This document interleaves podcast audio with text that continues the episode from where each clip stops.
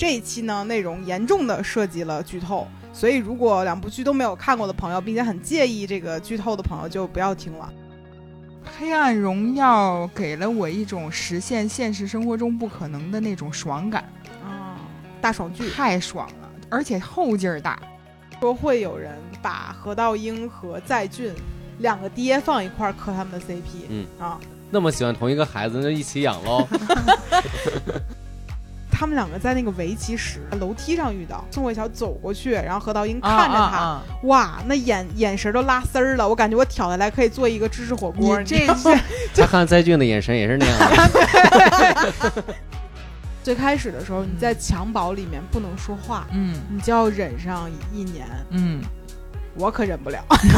所有人都用 baby voice 跟你说话，宝宝宝宝宝安心宝宝。Hello，欢迎来到百分之十 Radio，我是胡心树。我是帕洛马尔，这个礼拜我们看了两部剧，嗯最近还都挺火的，嗯所以今天非常想来跟大家聊一聊这部剧以及我们的一些观后感啊。嗯然后今天呢，我们也请来了身边好像唯一一位把两部剧跟我们一起都同频看完的朋友，就是嗯安心。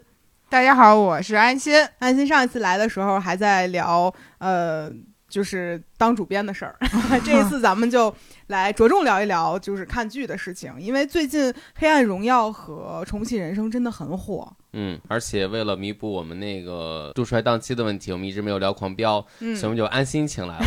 啊因为安心的名字就是《狂飙》里那个安心的名字啊，嗯是我本人出演，啊，是吗？嗯，是我虽。然这俩事儿一点关系都没有，突然就挨到一起。因为上一期还有人说我们为什么答应了聊就狂飙没有聊，嗯现在都飙不动了，我们可以聊聊新的，嗯，聊聊文东恩的复仇之路。嗯，首先先来说一下，就是这一期呢内容严重的涉及了剧透，所以如果两部剧都没有看过的朋友，并且很介意这个剧透的朋友，就不要听了。嗯但如果看完之后想跟我们一起来讨论一下的，可以继续听下去啊。首先想问一下两位，你们觉得这两部剧更喜喜欢哪一个呢？呃，我更喜欢重启人生，嗯，就可能有些朋友不知道《重启人生》，你简单介绍一下。讲讲一个人他死掉了之后，他就可以选择投胎，或者再过一轮自己的生活。嗯他投胎可能投的，比如说南美洲的大食蚁兽，或者说其他动物。嗯，他会带着自己潜意识的记忆再活一遍自己这辈子。对啊，所以你觉得他这部剧好的点在于我觉得他给了我一些就是能量在。哦嗯，，我们上一期录的时候，我也聊到了这部剧嘛，嗯就是他讲了一些工作没有那么重要这种事儿。啊，你主要就听见这一句了是吗？所以你更喜欢《重启人生》对，啊？那安心呢？那我就要站在对立面，喜欢《黑暗荣耀那我作为上帝的视角，你点评都喜欢。对你觉得《黑暗荣耀》哪里好？黑暗荣耀给了我一种实现现实生活中不可能的那种爽感，啊，大爽剧。太爽了，而且后劲儿大。就是这两部剧在我心里的重量是一样的，但是因为《黑暗荣耀》给我的冲击力大，所以印象深刻，我就更喜欢。感觉跟咱们跟收了钱一样，啊。但但其实好多人最近会去找《黑暗荣耀》的一些就是小 bug，因为它嗯。确实是一个爽剧，爽到有一些地方可能会有一些呃不太合乎常理了都。嗯。嗯对，比如说后期就感觉所有的坏人有点强行降智了，但是其实也算合理了，嗯，但它确实是爽，嗯，所以安心被戳中的点就是爽上头。对，就是太爽了。你的后劲儿指的是什么呢？后劲儿是它完全符合了我想要结局，但是没有落入俗套的那种。啊，嗯哦，我能理解我就要这些坏人，没对我就让他们死，但他死的给我有花样。啊。其实这种点我完全能懂。嗯因为我看剧的时候也有这种感觉，嗯所以我就觉得《黑暗荣耀》真的是好，而且他还是想收钱了，你知道吗但确实是我很喜欢，嗯，嗯，怕就会觉得这个不够爽嘛，所以你没有觉得他超越《重启人生》，没有，我就是更喜欢哪一个，我就更喜欢这个嘛。嗯比如我很喜欢宋慧乔，然后，嗯、她在里面演的也非常好嘛。嗯，嗯，会有男性不喜欢宋慧乔吗？宋仲基，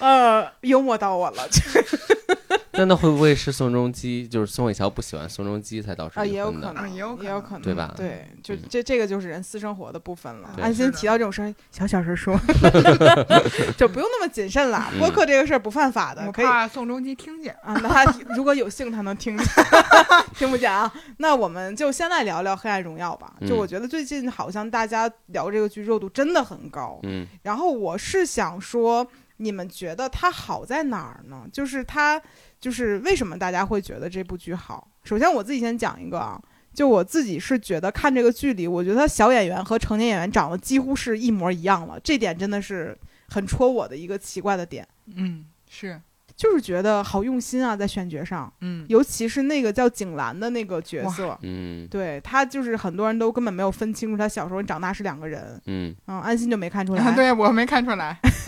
反正就是觉得他这上面选角真的很很很有下功夫。嗯嗯，那你们觉得喜欢的点还有什么呢？可能对于大部分中国学生来说，都有经历被霸凌的这么一，也不叫说一定会被欺负成什么样，但也有被嘲笑，就是因为你的一些不一样嗯。嗯。被霸凌，包括步入社会里面，你总有这么一个会体会到这么一个环节。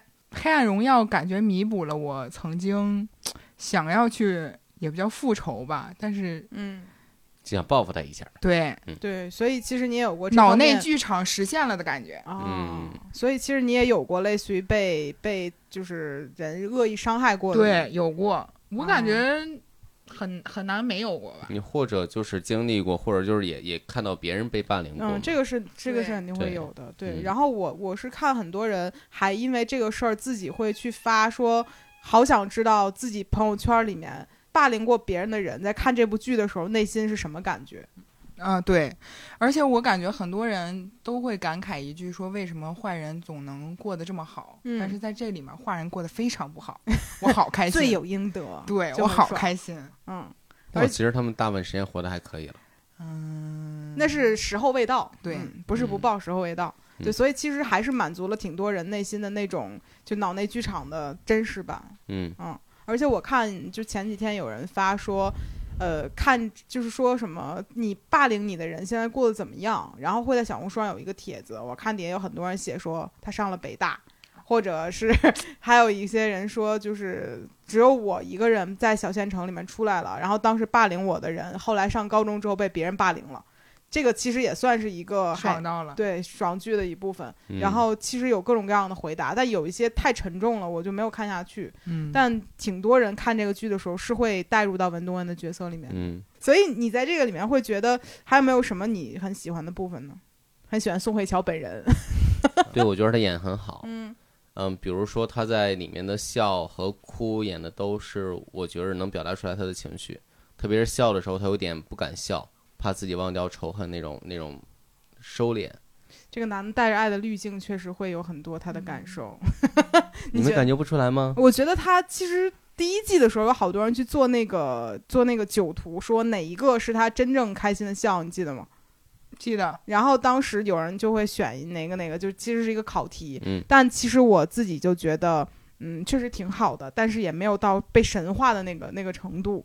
嗯但是我对宋慧乔就是帕玛说的这个印象比较深的是，她不敢去拥抱别人，嗯，她对于就是肢体接触是很抵触的。嗯一开始，包括那个江贤南那个大婶给他嗯带鸡蛋，嗯啊、说心疼他，说要抱抱他之类的这种，包括那个呃男二要抱她，她都是那种一开始先不敢，就是手碰一下，然后才敢敢放下心来去抱别人，是有嗯一个挣扎的过程。我感觉这个还挺好的。因为嗯其实我感觉好像在他就是年轻的时候，他可能是被在俊侵犯过，我是这样是就是推测的。因为你记得他当时有一个在雨天里面，然后穿着一校服，然后被打湿了，一直被对被在军观察他的胸的那个镜头。嗯嗯所以我觉得他年轻的时候应该也是会有被侵犯的部分，以至于他长大之后会比较抵触和别人有亲密的接触嗯啊，我是这样猜测的啊。我有过这个想法，但我不想往那边想。就因为其实第一季的时候很奇怪，他文东恩虽然是复仇，但他见其他的人的时候都不会有那种特别害怕的状态。嗯，对，但他一见到在俊，就会觉得就就很恐慌。嗯就站在女性的角色，我认为一定是，就是年轻的时候或者上学的时候，这个人做了一些更伤害我的事情，嗯才会这么恐惧。嗯嗯嗯，但我其实个人会很喜欢的演员是演那个颜真小时候的那个演员，就那个女孩儿，嗯她太像个变态了，你知道吗？就是。他的眼神儿眼睛特别特别黑，嗯然后他看别人的时候又笑不笑的那个，太像一个心理变态了。而且前嗯几天有人把他和那个周也，啊，嗯对，他演的那个未来那个角色，在哪个电影里面来着？啊，就是《少年的你》里面，他演那个未来的角色，把他们两个混剪到一起，嗯说中中韩两位恶女谁更恶。然后我当时都觉得他们两个的共同点都特别明显，就眼珠子特别黑，表情特别吓人，就两个人都在笑，但你不会觉得他俩有任何善意、嗯，嗯啊。那个女孩演的真的很好。嗯还有没有你们觉得演的很好的人我觉得大婶儿演的特好。啊？嗯，我觉得他就是为了他的女儿，包括那个，嗯、他的心愿就是能跟女儿晚上好好的做一顿饭，慢慢的享受一顿晚餐，嗯整个的感觉太好了。嗯而且我发现这个演员本身一直都在演这种悲情人物，嗯可能就是轻车熟路，这是人家演技好的表哇，现。太好了他。对啊，还有就是我印象特别深的，我俩还争论过，在看的时候，就是，呃，她最后演她老公死的那段，对，她到底是不是感情上？因为她在那个里面，她老公死的时候是她期盼已久的，嗯，但她哭了。又哭又笑。对，然后当时我跟帕就在想说，呃，到底她是什么样的感受？然后我其实感觉就是，虽然她盼这个人死了，但是她你看她最后还是穿着她老公最后一次给她选的裙子，嗯然后给她撒骨灰什么的，她还是有一些呃关系下的那种情感尚存的部分，我觉得是啊，所以他很复杂，他的他还是太善良了。我对对对，嗯。我会有这种感觉，但怕的感觉就是就是那种梦想终于实现，也有，也有，嗯。嗯，对，就是都有吧，嗯。可能又梦想实现了，又觉得有点儿就是舍不得，也不能叫嗯。舍不得，反正很复杂。但那块儿他真的演的很好，嗯，嗯，包括文东恩他妈演的也很好，就是那个疯女人。嗯，然后他妈是我在整个剧里最讨厌的一个人，他是嗯，我他妈是我在剧里最害怕的人。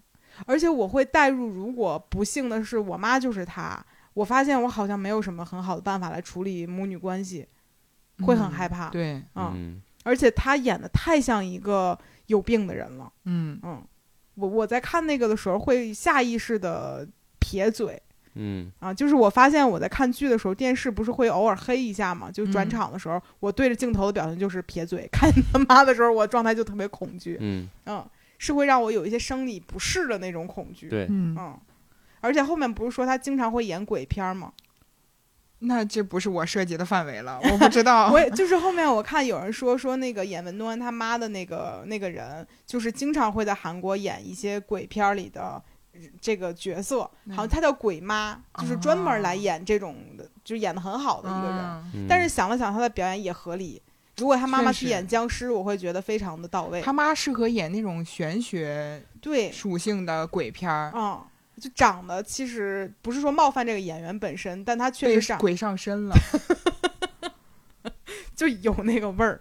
嗯，那其实跳大神那个也让我有同样的感觉，但其实那个那个好哎，对我还好，只是觉得他死的蹊跷，但一想嗯就是我们、呃，就是罪有应得。嗯，嗯就每一次当一个玄学我解释不了的时候，我就会说啊，罪有应得，是，也是一种。那其实呃，在这个里面，刚才也提到了几个就是比较觉得演的很好的角色。那你们有没有很喜欢的一个演技的场面？就这个地方，你觉得啊，演的真好，这个场面哇，好打动我。其实我的场面刚才已经说过了，嗯。就是那个大婶儿她老公死了，嗯。然后走出那个就是认完尸走出停尸间，靠在墙根儿那儿又哭又笑，嗯，这是我就是。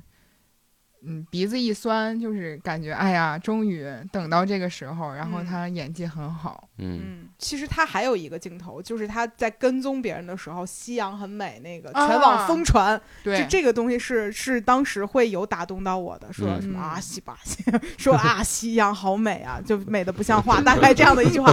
然后因为因为我觉得就这一刻，很多普通人也会有这样的感觉，就今天超烦，一天的不高兴事儿，一抬头哇，夕阳好美。其实这种时候还挺常见的，嗯所以那一刻就是挺挺触动我的，嗯。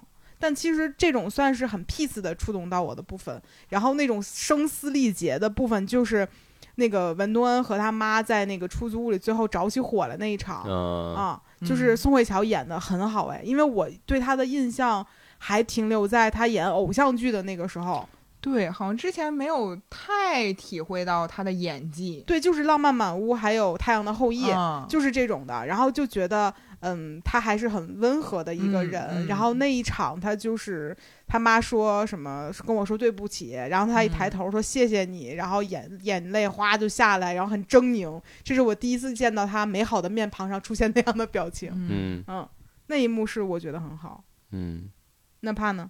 严真在监狱里面，然后边哭边说天气预报那个，对。嗯，我其实看到那儿会有点想哭，就是很很奇怪的一种感觉，就嗯。是虽然觉得他罪有应得，但是又有点可怜他，会会有那种感觉我吗？没有，我是狠心的人。我是圣母心的人，我有点圣母，但但是嗯他那一幕，他把那种有点精神病的状态已经已经呈现出来了。我觉得那他那不是精神病啊，他那应该是在监狱里被霸凌了。对，他是的，所以他就会条件反射的系衣服，然后笑，然后但是他又很很害怕或者是恐惧，他眼泪又掉下来，一边嗯笑着一边哭，那块儿我觉得演的很好，嗯嗯，因为我后来才知道他是演《奸臣》里面的那个女的，啊嗯。嗯，然后就让我很意外，我今天还特地翻回去看她在《奸臣》里的演技，就完全换脸，就给我感觉对他们，其实我感觉每个人，包括戏里戏外差距都非常大。嗯。对他表情真的好丰富啊。嗯，对，但他之前演的剧是没有没有这么丰富的，我特别想让他和《全游》里的龙妈，就是两个人 PK 一下，就谁的表情可以更更夸张一些。都是让我想八字眉。对，对还有顶楼里的千颂珍老师，但是我我记得那个顶楼里面，最后他入狱了，也有一幕是在监狱里给别人唱那个，美声，对，然后其实很很相似的一幕，都是嗯被人欺负，然后这在唱的，嗯然后还有人会说去推断，就说颜真到底有没有被霸凌。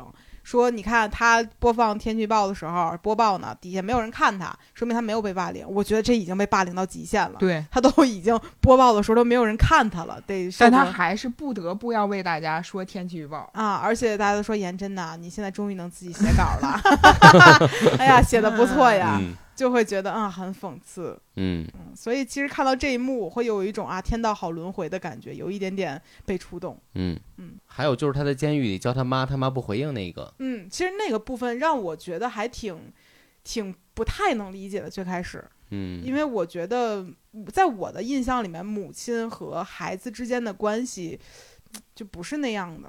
嗯，但是我觉得颜真他们家就是出了名儿的那个座右铭，就是没有什么钱不能解决的问题。我感觉就是打从颜真他妈那儿开始就这么教他，嗯就是包括亲情之间的问题，其实都是用钱来解决的，没有什么感情上的，感情浓度不高。嗯 就就他妈不是在快入狱的时候还说了吗？就是把那个名牌交给文文东恩的那一那个饭局上面，嗯，然后还说了说咱俩关系就这样了，你跟你自己孩子努力去吧，就大概这样嗯说了一句话，我就还挺震撼的。就母亲和孩子之间的关系是这样的吗？就还还挺值得去探讨的。对我就感觉在这部剧里面，其实嗯很多次的去提及母爱这个事儿，带引嗯号的母爱，包括文东恩和他妈之间，还有这个就是周润跟他妈，对对对，都有这种。一个是东亚母亲的极致美好体现，一个嗯是极差的一个体现。嗯嗯，我记得好像周汝正就是那个呃首尔州医院院的这个公子，嗯，对他他妈妈说什么？你如果想做这个事儿，能怎么怎么说来着？那句话说什么是你的天堂，你就去做。嗯然后我挺意外的那会儿，其实我也有一点，会同意。我也是。嗯，就我觉得一般情况下，你要跟你妈说，妈，我想去复仇。妈说你歇会儿吧你，一般都会这样说。对，但他妈当时说，如果你觉得这样是你的天堂，那你就去做，我支持你。我就觉得天哪，他妈好好。我觉得他妈就是能感受到他的痛苦。是嗯因为他妈肯定也痛苦，嗯但是这么直接的说出来，我感觉还是挺难得的。而且和那些信他气人了有关系。肯定的，嗯嗯，但在那个里面，其实他妈是支持他去帮别人复仇啊，也不是他自己复仇啊。嗯我觉得他妈想的是，如果你这么做能让你开心，那你就去，嗯，不管是为了别人还是自己，只要你开心。他妈的就是中，没有在骂人哦，的中心思想就是只要你快乐。对，但这个地方太难得了。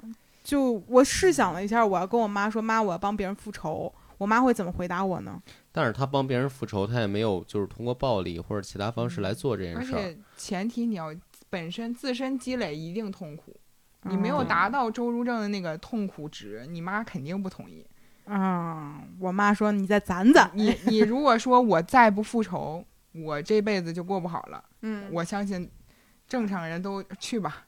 啊，也有可能。嗯，对，但其实那一幕想想还是很美好，而且我记得他妈还说另外一个很名言的一句话，说什么盲目的呃善良还是怎么样，啊只是只是什么的荣耀来着，什么虚虚无的还无用的荣耀。反正大概的意思就是说你太太善良太圣母也没什么用。嗯嗯啊，你就得这个该爱爱该恨恨，大概这个意思吧。嗯，咱一翻译这事儿真土，但是他妈是其实和他爸 的趋势也是有关系的。对对对对，所以我是觉得那一块儿还还挺好的，是一个非常好的一个母子关系了。嗯嗯但是转头再看，比如说像颜真和他妈，就是都是可以拿钱来买来的这样的一个这种母女关系，让我其实还挺费解的。就就是到底亲情之间这个事儿可以这么淡吗？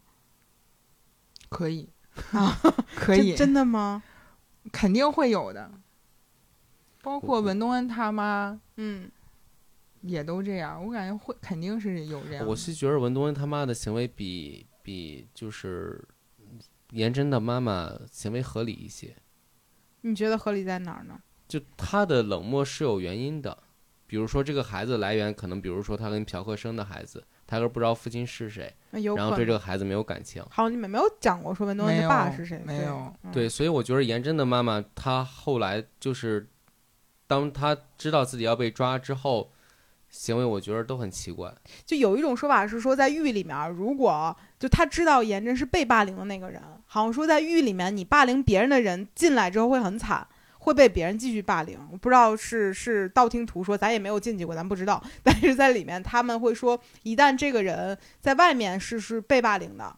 呃，一旦他在外面是霸凌别人的，进来就会被霸凌的更狠，所以他妈进来不认他的原因就是怕被牵连着被霸凌，但我觉得那是监狱，就是无论怎么样都会在里面霸凌别人的，肯定在外面也是霸凌别人。嗯，啊。嗯但是感觉颜真他们的这种年年轻时候的霸凌是一个非常低级的嗯这样的一个手段。你看长大之后复仇轻而易举，就让人觉得她一点手腕都没有。她嗯只不过是一个坏女的，但她并没有太多的手段。而且我觉得他妈的能力也很奇怪，他妈一开始就是靠那个警察，没有靠其他任何东西，然后嗯和一些些靠玄学，警察和靠大跳大神的，然后就没有任何啊其他技能。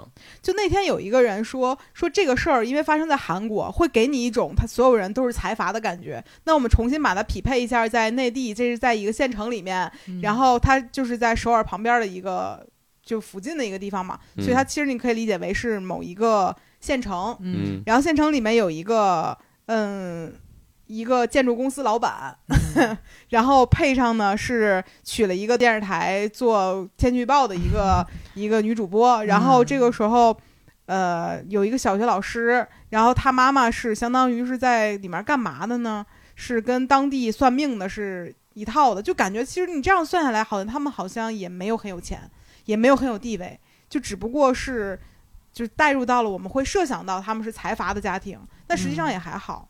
你最有钱的相当于是首尔的公子嘛，嗯，啊，就去开了个医院的公子，北京一个专科医院的，在外头开了个整整容医院，嗯对，去县城里开了个整容医院，所有人都过来整容。因为就有人就问嘛，说为什么这个周公子开了个整容医院，后面颜真就真来了？他们说你试想一下，从北京来了一个呃带就是一二代，然后在这个地方开了整容中心，这村里就一个，你去不去看？想了想啊、也也可以理解，嗯，对，但这样就一下把这个事儿就调的特别 吊档。那妩媚就是一个县城里的买手店，是吗？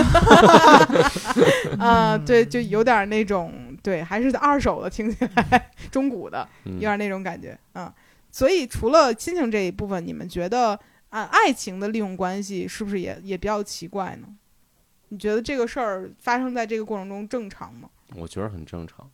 嗯，其实还是基于他们两个人之间都有一些很痛苦的过往，所以正嗯常。我觉得里面所有爱情都是有有交易在的，嗯有有利用关系在的。比如说何道英和颜真的关系，他们就是靠呃性感和靠其他的东西。比如说他看到他穿一个全身迪奥，嗯对全身迪奥，然后穿的很少，嗯嗯，觉得他既性感又有钱，就这样。嗯，嗯，好单好控。制，对，嗯，其实感觉对于何道英来讲，他就是婚姻仿佛是他的一件漂亮衣服。确实，嗯，他就只有这一个作用。嗯，而且其实颜真很辛苦啊，人每天回到家，别人的鞋、拖鞋都是拖鞋，他的拖鞋是高跟鞋，是坡跟的那个高跟鞋，回家还要穿高跟鞋，好辛苦啊。而且那天我还刷到说，颜真每天凌晨两点起来空腹跳绳儿多久，然后什么三点是背稿子还是怎么着，然后上班路往返两个小时，哎，这娇妻的生活不是那么好当的。但但是有一点我其实没有想明白，就是在俊和颜真之间两个人的爱情，他俩是图什么呢？我觉得他俩之间没有爱，那为啥连闲着没事儿去妩媚，是吧？不知道。你不觉得何道英整个人看起来就非常禁欲吗？但他就啊，但但但后来那个空姐不是说他早泄吗？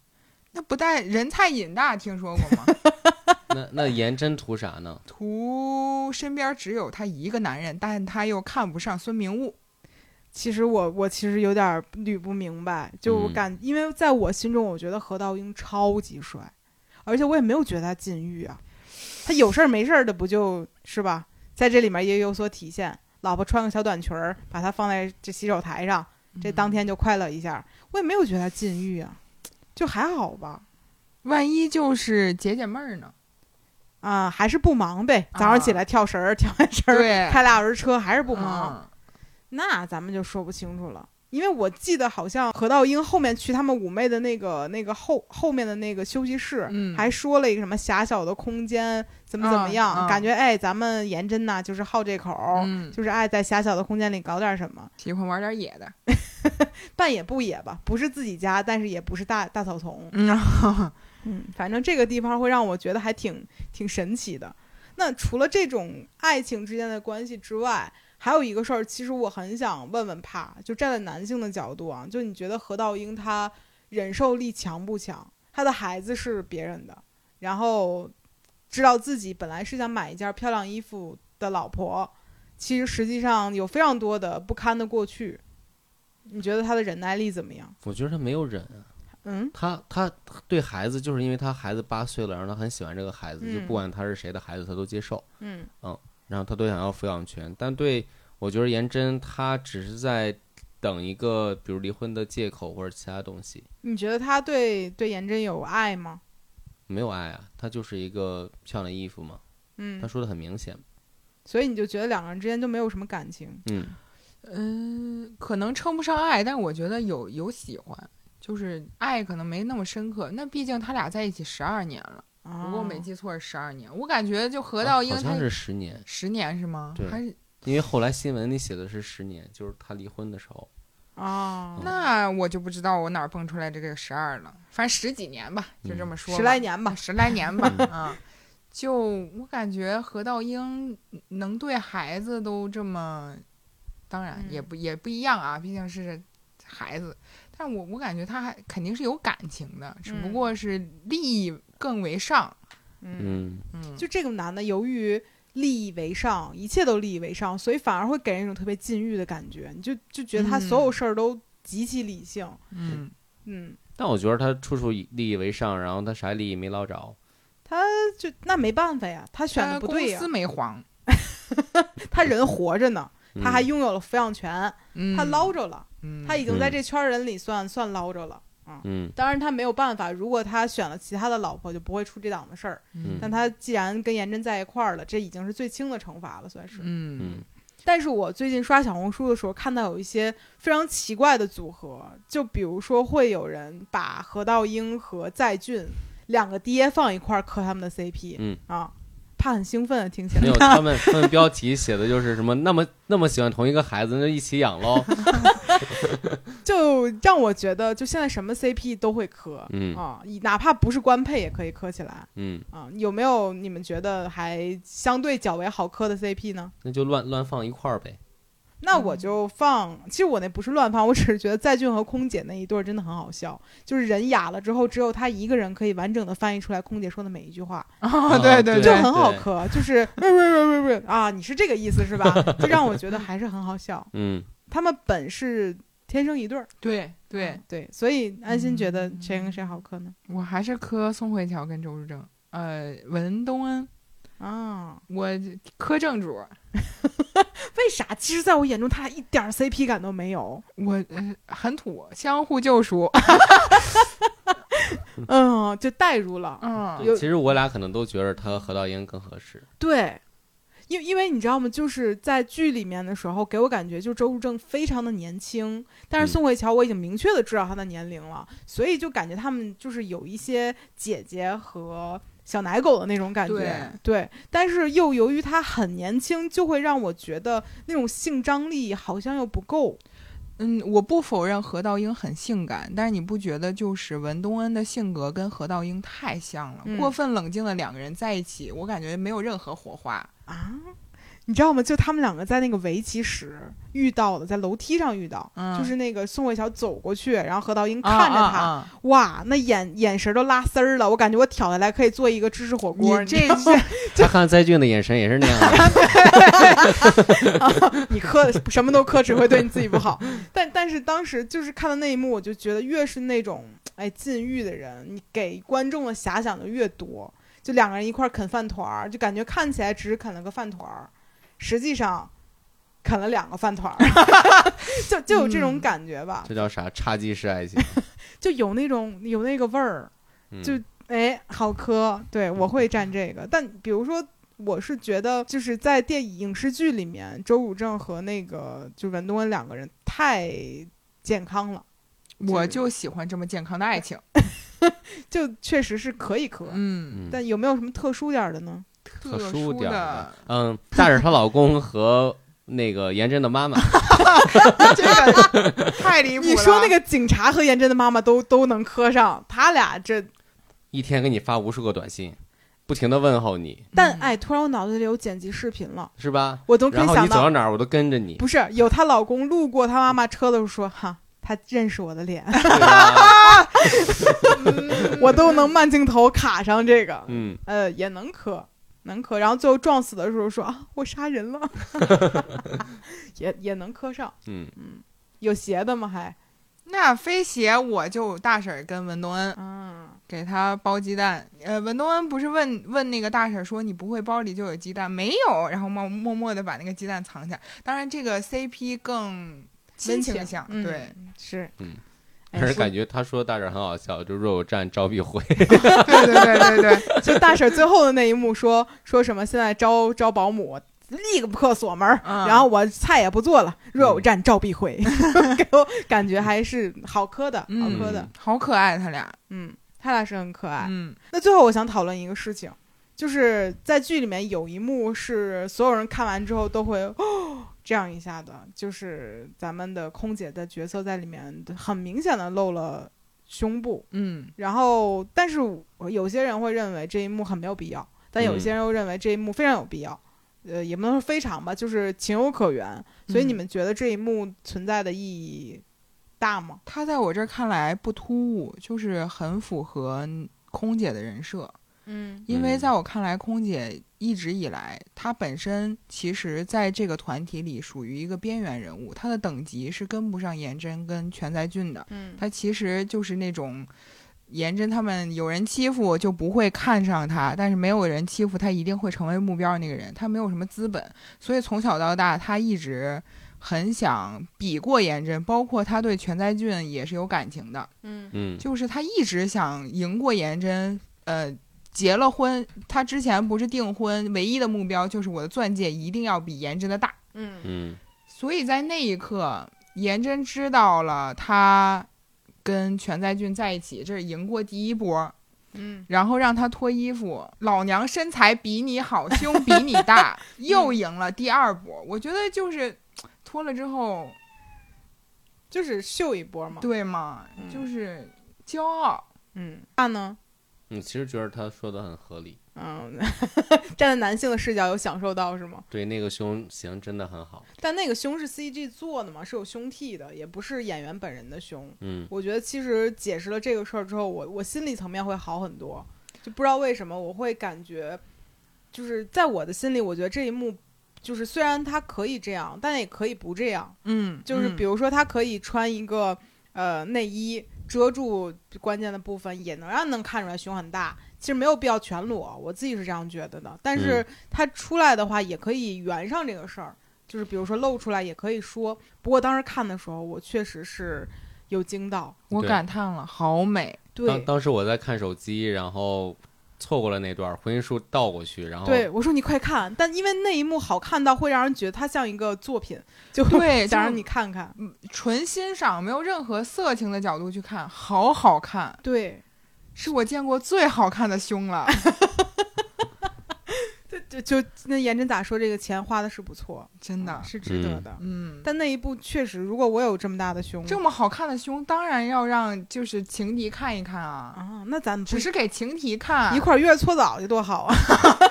那看多清楚啊！不符合财阀了。啊，财阀就不搓澡嗯，财阀就是私人搓澡、私人澡堂。啊。但我想了想，就如果我有这样傲人的胸部，我一定会在日常和这几位姐妹出去的时候，找机会让她们就看看，咱们一块儿去个。呃、好天气好热呀！哎，咱们去汤月洗洗澡吧，就有这种时候。嗯，那说了这么多《黑暗荣耀》，我们要不要聊一聊《重启人生》？因为感觉再说下去，专题只有这一部剧了。嗯嗯因为《重启人生》其实最近感觉热度好像没有《黑暗荣耀》大，嗯但嗯基本上是我身边每一个看过的人都会给满分好评的一部剧。是嗯所以你们觉得这部剧好在哪里呢？就还是女生之间的关系很好。嗯，就其实讲这部剧讲完之后就纯纯的剧透了，因为它它不是一个纯粹讲重生的事儿，它还是又有救赎在里面的，嗯但只不过这次跟爱情一点关系都没有。嗯，但我觉得这剧剧透一点问题都没有，就是它不重要。对，其实给你完全讲完一遍，你再回去看，仍然会被就感动到。对，而且我觉得这剧它拍的非常可爱。嗯，，对，对，嗯，我好久都没有看过日剧了，嗯但我也是这个这一次就给我感觉哦，好可爱。嗯，对，因为主要是我自己会非常喜欢安藤樱，嗯，她是我很喜欢的一个日本女演员，包括她之前演。百元之恋是吗？，对，就《百元之恋》是对我来讲很有意义的一部电影，我大概嗯看过四五遍吧。啊、最早的时候我们还搞过观影团，就带大家看这部这部电影，就因为它里面的所有的行为都让我觉得好酷。对，嗯所以其实安藤英在我心中特别的神圣，嗯或者说很有很有其他的意义。所以看他演的这个剧的时候，刚开始都带入了很多，然后后来会发现他比《百元之恋》里面给我的感觉更精彩。嗯，嗯，所以非常推荐大家去看这部剧，我觉得特好。然后我觉得这剧里面没有什么反派，或者他反派的点嗯都很小，比如说嗯。宫岗先生这种人，嗯，嗯。嗯，嗯。就很舒服。对。嗯，就感觉看了好多那种大起大落、大反转的东西，嗯。会觉得有点累。嗯，嗯反正就是看这个剧让能让人长舒一口气，嗯瘫在沙发上说：“今天这天真好啊。嗯，刮沙尘暴也真好啊，嗯 就不会太在乎这个事情。嗯我们要不要简单给大家再讲一讲这部剧到底讲的是啥？你讲吧。那我们派出胡心树来讲一讲这个。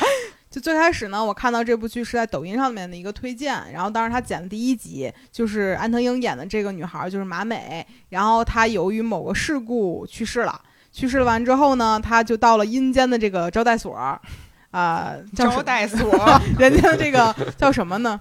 处理的，就是工作人员的前台，你这么理解吧？服务中心吧，就是一个一个区域，然后这个人就说：“哎，您好，您要是投胎的话，会变成呃大食蚁兽，嗯，还哪个地区的来着？哇危地马拉大食蚁兽，啊，对对对对对对对对。然后我当时其实这个东西对我来讲非常的陌生，然后对他来讲也一样。然后说我如果不这样的话怎么办呢？怎么能投胎成人类呢？这人说你可以重新带着自己的记忆从头活一遍。嗯然后多积阴德你就能变成人，嗯，然后就这个设定就让我觉得哇，这个剧很可爱，嗯因为我第一次听说投胎变成大食蚁兽的。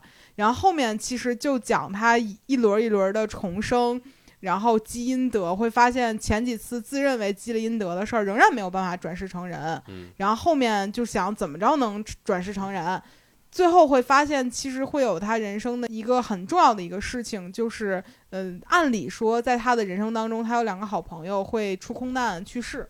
嗯嗯他其实最终要干的事儿就是要就是解救这两个朋友，不让他们出空难，嗯然后同时要跟他们继续成为朋友，就还是挺有挑战的一个事情。看起来好像没有多大难度，但是还挺难的。然后最后他就成功了，但他也没有成为人。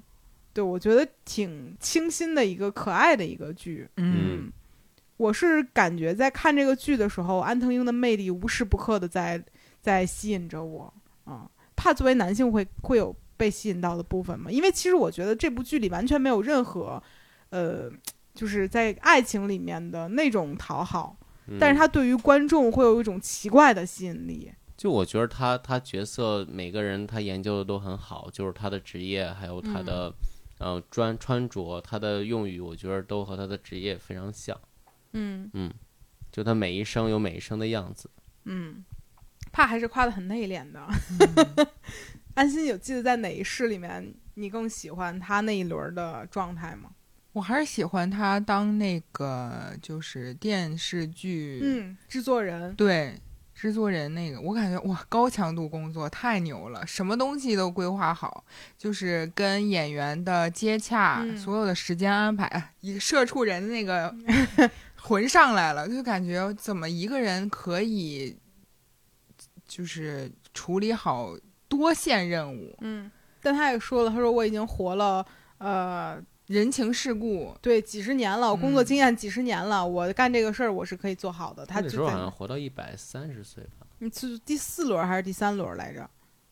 嗯，嗯，反正就还挺好挺擅长服工作的。嗯，对，而且他在那一世里面，他由于从事了这个工作，他整体的穿搭都变得时尚了起来。哦，对他嗯那一个、就是那一生的穿搭是我最喜欢的。嗯，很酷。对，还有一个有有一件衣服上面有个小猫还是什么，戴着一个鸭舌帽，然后嗯那一身就很酷。嗯、而且在那一个一轮里面，我甚至怀疑他是不是成 T 了，就 就是感觉他整个人的穿搭和他的呃取向都没有再提到过他的前男友。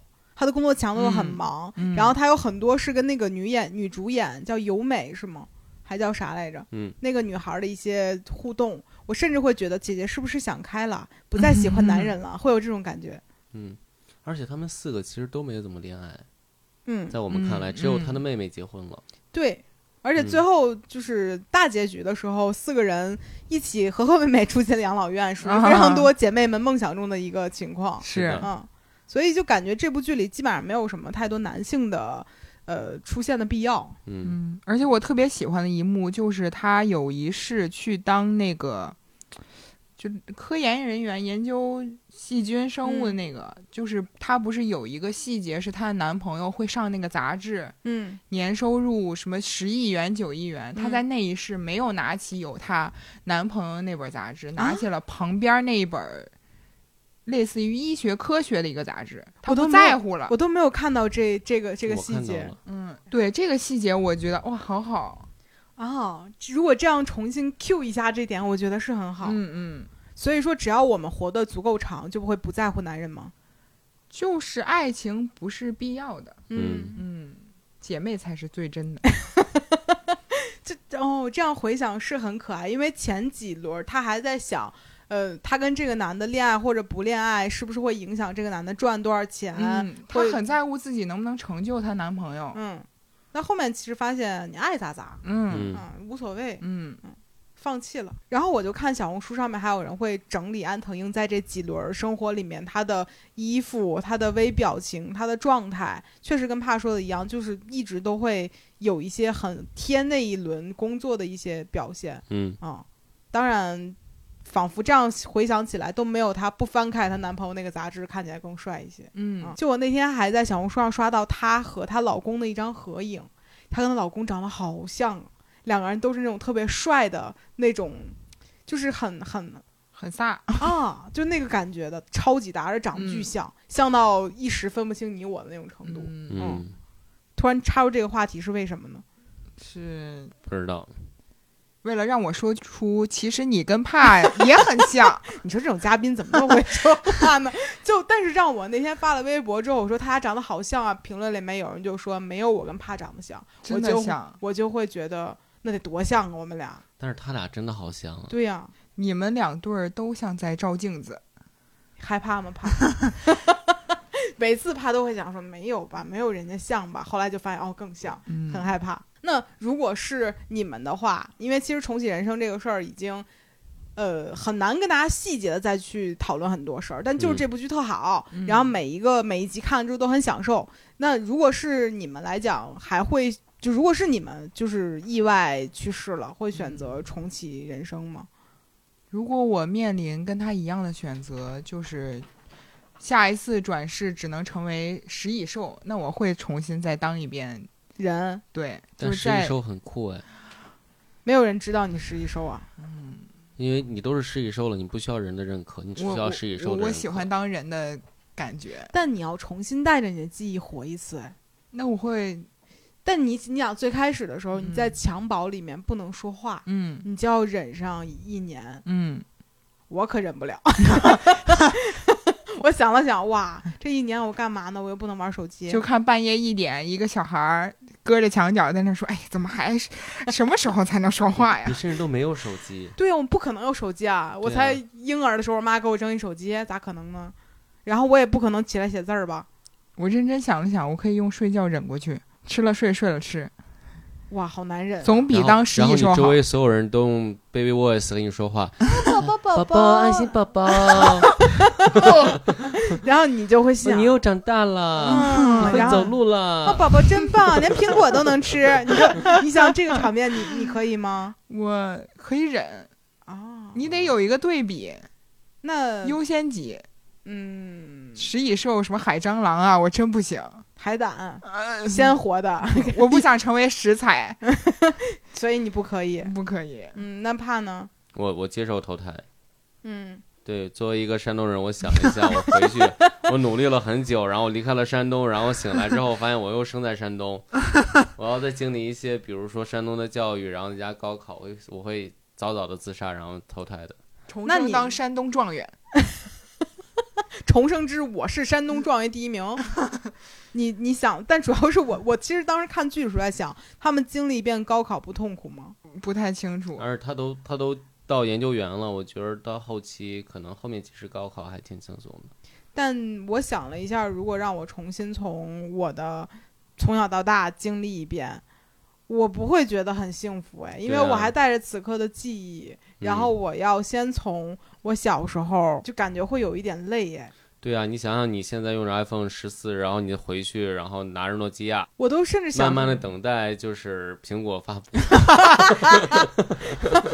哦，是因为这个呀，你想一下，这其实其实很痛苦。小时候不能做 CF，啊、是挺痛苦的。嗯，嗯，小时候可以去爬街健、街头健身、爬单杠什么的，也可以。但想了想，是有点，对吧？嗯，而且我印象中，就是马美有一幕，最开始第一次尝试去打电话，然后让他的幼儿园老师不要跟他的幼儿园同学家长好上的那个时候，嗯他早上起来起床徒步嗯啊，啊，不对，半夜爬起来去偷了父母的钱，去打电话，再回来。他说啊，好累啊，什么小孩子的身体，呃，肌肉一定会浑身酸痛的。嗯然后我想了一下，好辛苦啊！如果我用嗯小时候的身体去做很多事情，应该会很累吧？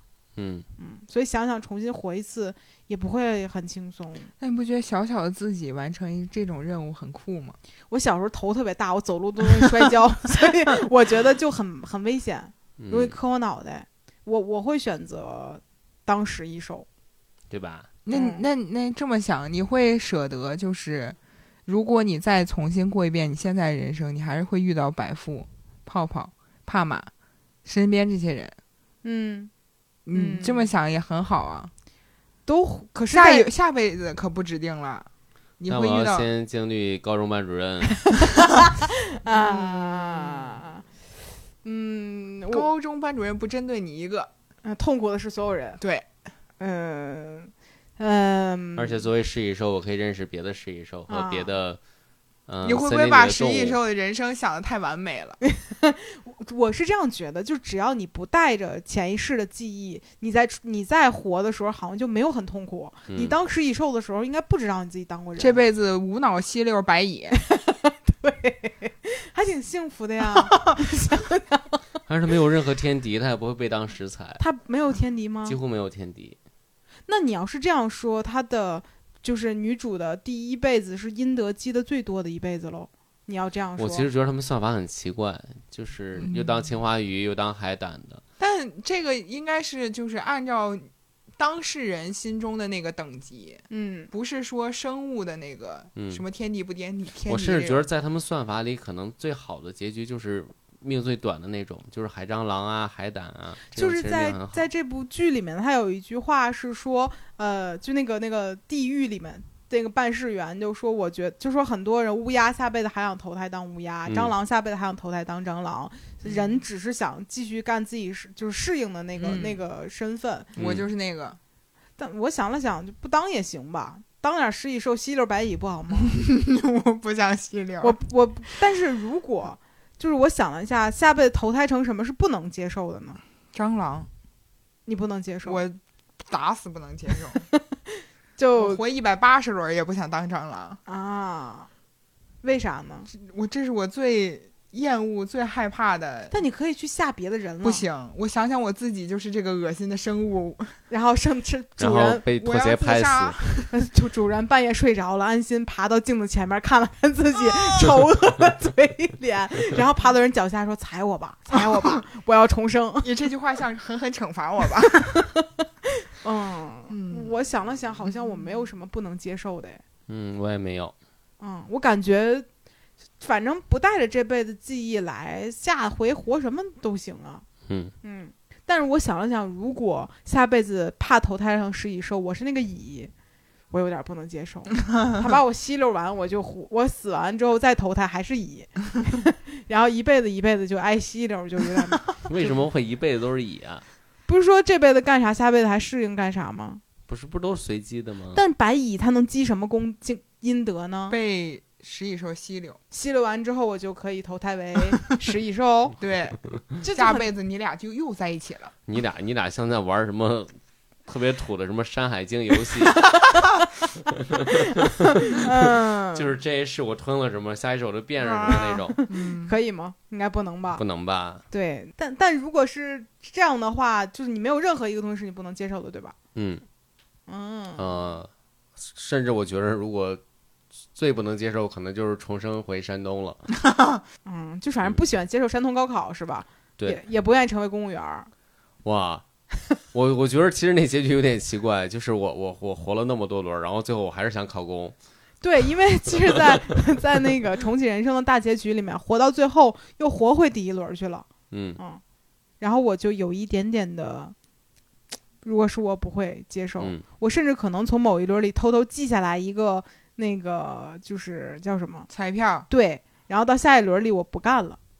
但你不很就是我很佩服是那个是河口小姐，就是活了八轮，永远在当公务员，只有那个某一世当了空姐，我觉得她太厉害了。他还没有当当那一世当，她就是当了一下又回去了。又回去了。对，然后这他辈子就是八辈子都是公务员。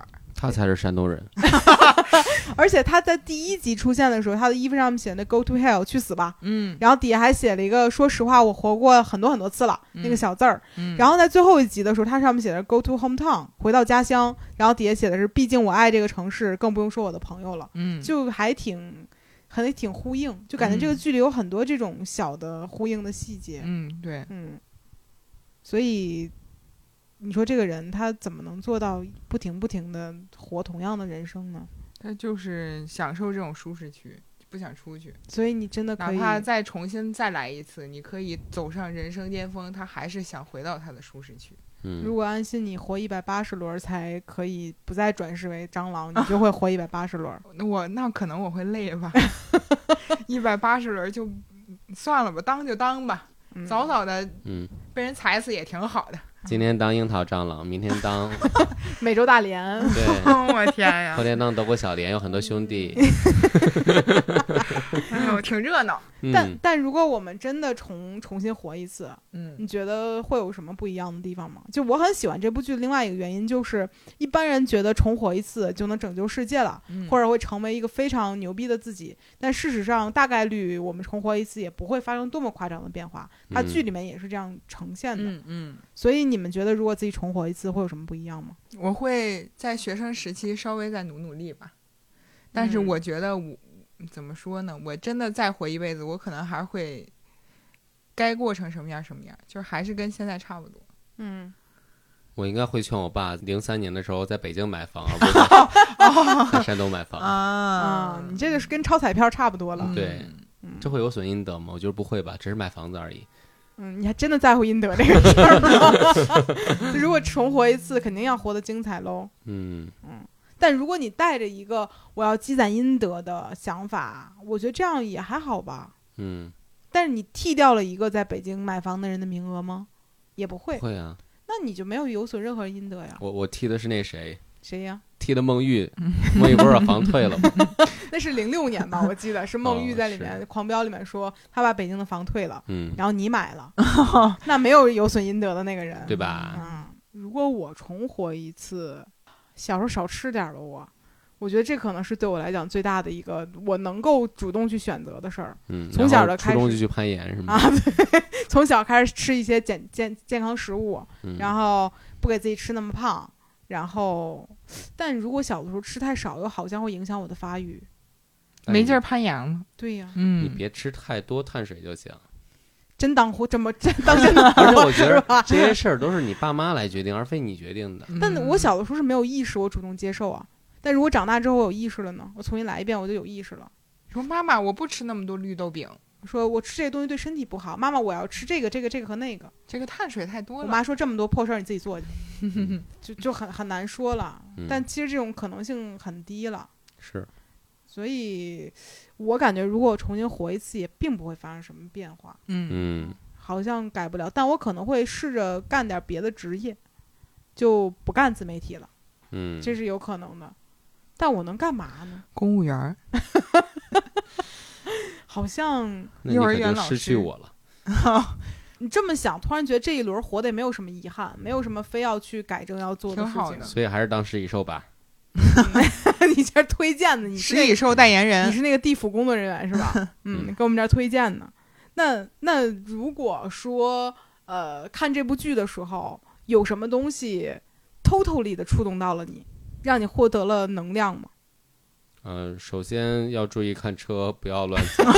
对，这个这个嗯有的，安全意识是有的。嗯然后就是对待身边的朋友更好吧。